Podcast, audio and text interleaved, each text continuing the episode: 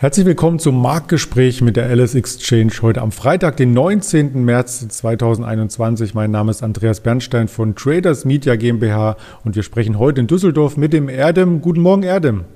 Guten Morgen, Andreas. Der DAX entzückt uns ja fast jeden Tag. Aus Sicht der Anleger, die auf steigende Kurse spekulieren, gibt es ja ständig etwas äh, zu feiern. Wie hast du denn gestern dieses Gap nach oben und den neuen Rekord bei 14.800 wahrgenommen? Also es war eine sehr schöne Bewegung, muss man ja äh, sagen. Es gab ja am Mittwochabend ja diese FED-Sitzung und die haben ja gesagt, dass sie halt diese lockere Zinspolitik äh, dann bis Ende Jahr, des Jahres 2023 äh, beibehalten wollen.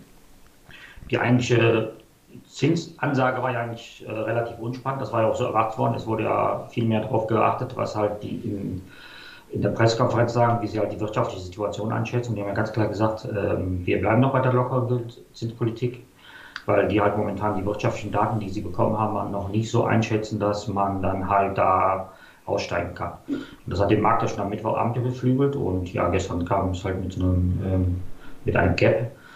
Und wir sind ja im Tagesverlauf, ja, wie du auch eben gesagt hast, auf äh, 14.804 hochgelaufen. Das ist ein Allzeithoch im DAX.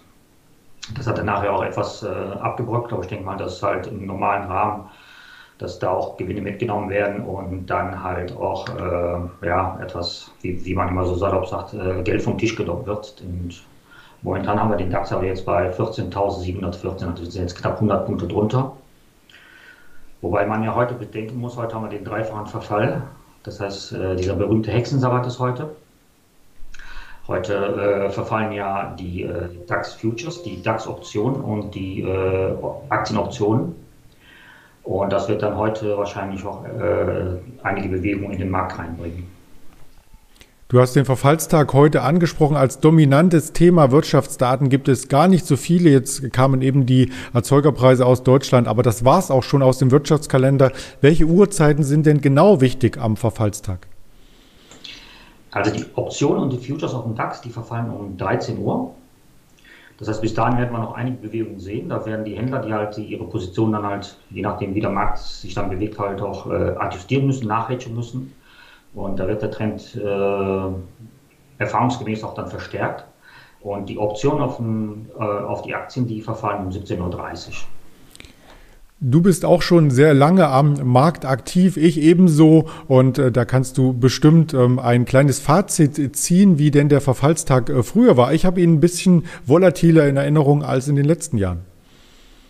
Das stimmt. Also früher war das, äh, am Verfalltag konnte man sich äh, ja, mehr oder weniger darauf einstellen, dass halt da sehr, sehr volatiler Handel wird, weil man hat ja beide Positionen. Es gibt ja zwei Seiten. Der eine ist long, der andere ist short und man versucht dann halt immer, je nachdem wie halt der Markt sich dann bewegt und wie seine eigenen Positionen dann sind, muss man halt auch die äh, adjustieren. Das heißt, bei einem äh, Markt, der nach oben läuft, muss man dann halt kaufen und bei einem Markt, der nach unten äh, durchgereicht wird, muss man halt verkaufen.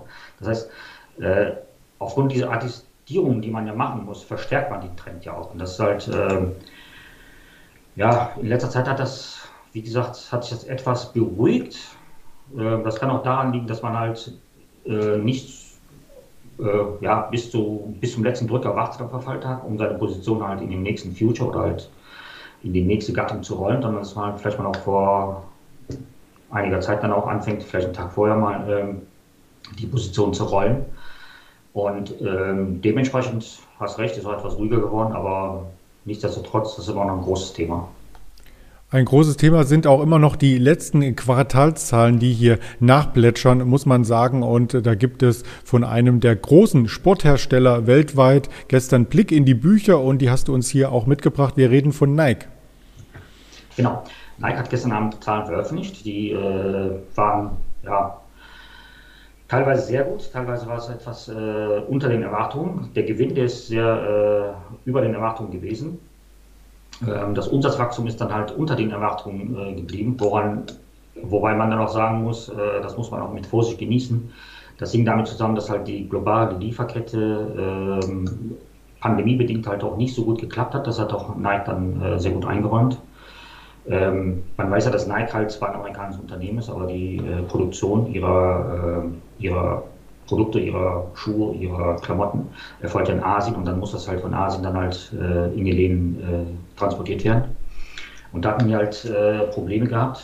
Äh, erstmal durch die Containerknappheit und zweitens pandemiebedingt, dass halt nicht so viele Ware geliefert werden konnte, wie sie sich dann erhofft haben. Aber trotzdem haben die äh, es dann geschafft, halt ihren äh, Gewinn zu steigern. Es wurde ein Gewinn bekannt gegeben von 1,45 Milliarden. Das sind 90 Cent pro Aktie. Im Vorquartal waren es halt äh, nur 847 Milliarden, in Anführungszeichen. Und ähm, wie gesagt, die Umsätze, die sind halt etwas schwächer gewesen. Ähm, da geht man davon aus, dass man halt äh, dieses Umsatzwachstum, was man im letzten Quartal auch hatte, dass man halt im nächsten Quartal dann anschließen kann. Und ähm, wie gesagt, auch die Analysten sind dann unisono sich dann einig, dass halt äh, diesen Umsatzzahlen in diesem Quartal keine große Bedeutung zugemessen werden muss. Und die Aktie hat zwar nachbörslich äh, knapp 3% verloren in den USA, aber wenn man sich doch bedenkt, wo, äh, von wo die Nike-Aktie dann kommt, ist, denke mal, ist auch keine, keine große Verwunderung. Ein klarer Kursverdoppler seit dem Pandemietief, wie man hier im Chartbild sehen kann. Und das bringt uns als deutsche Anleger natürlich auch auf die Idee, könnte das äh, bei Adidas durchdrücken, schlagen?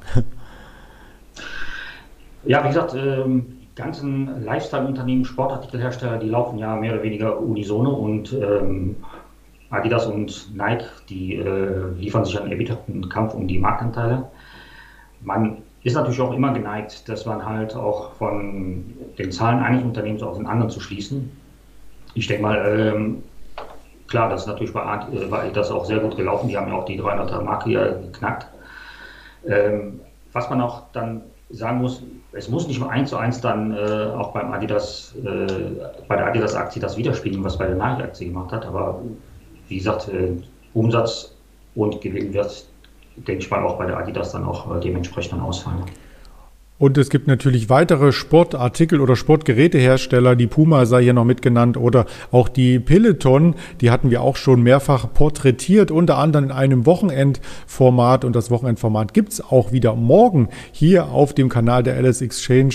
Sie finden die alten Formate unter Playlists auf dem YouTube-Kanal oder natürlich, wenn man etwas zurückscrollt, auch auf den anderen Social-Media-Kanälen wie zum Beispiel Instagram oder Facebook und bei den Hörvarianten Spotify, Deezer und Apple Podcast. Da freue ich mich schon sehr darauf, mit dem Daniel das Wochenendformat zu halten und bedanke ich mich erstmal bei dir, Erdem, und wünsche dir einen ruhigen Verfallstag. Danke, Andreas. Und allen Zuschauern wünschen wir hier an dieser Stelle viel Erfolg. Freuen Sie sich auf die weiteren Formate, bleiben Sie dem Kanal treu. Bis bald, alles Gute. Ihr Andreas Bernstein von Traders Media GmbH für die LS Exchange.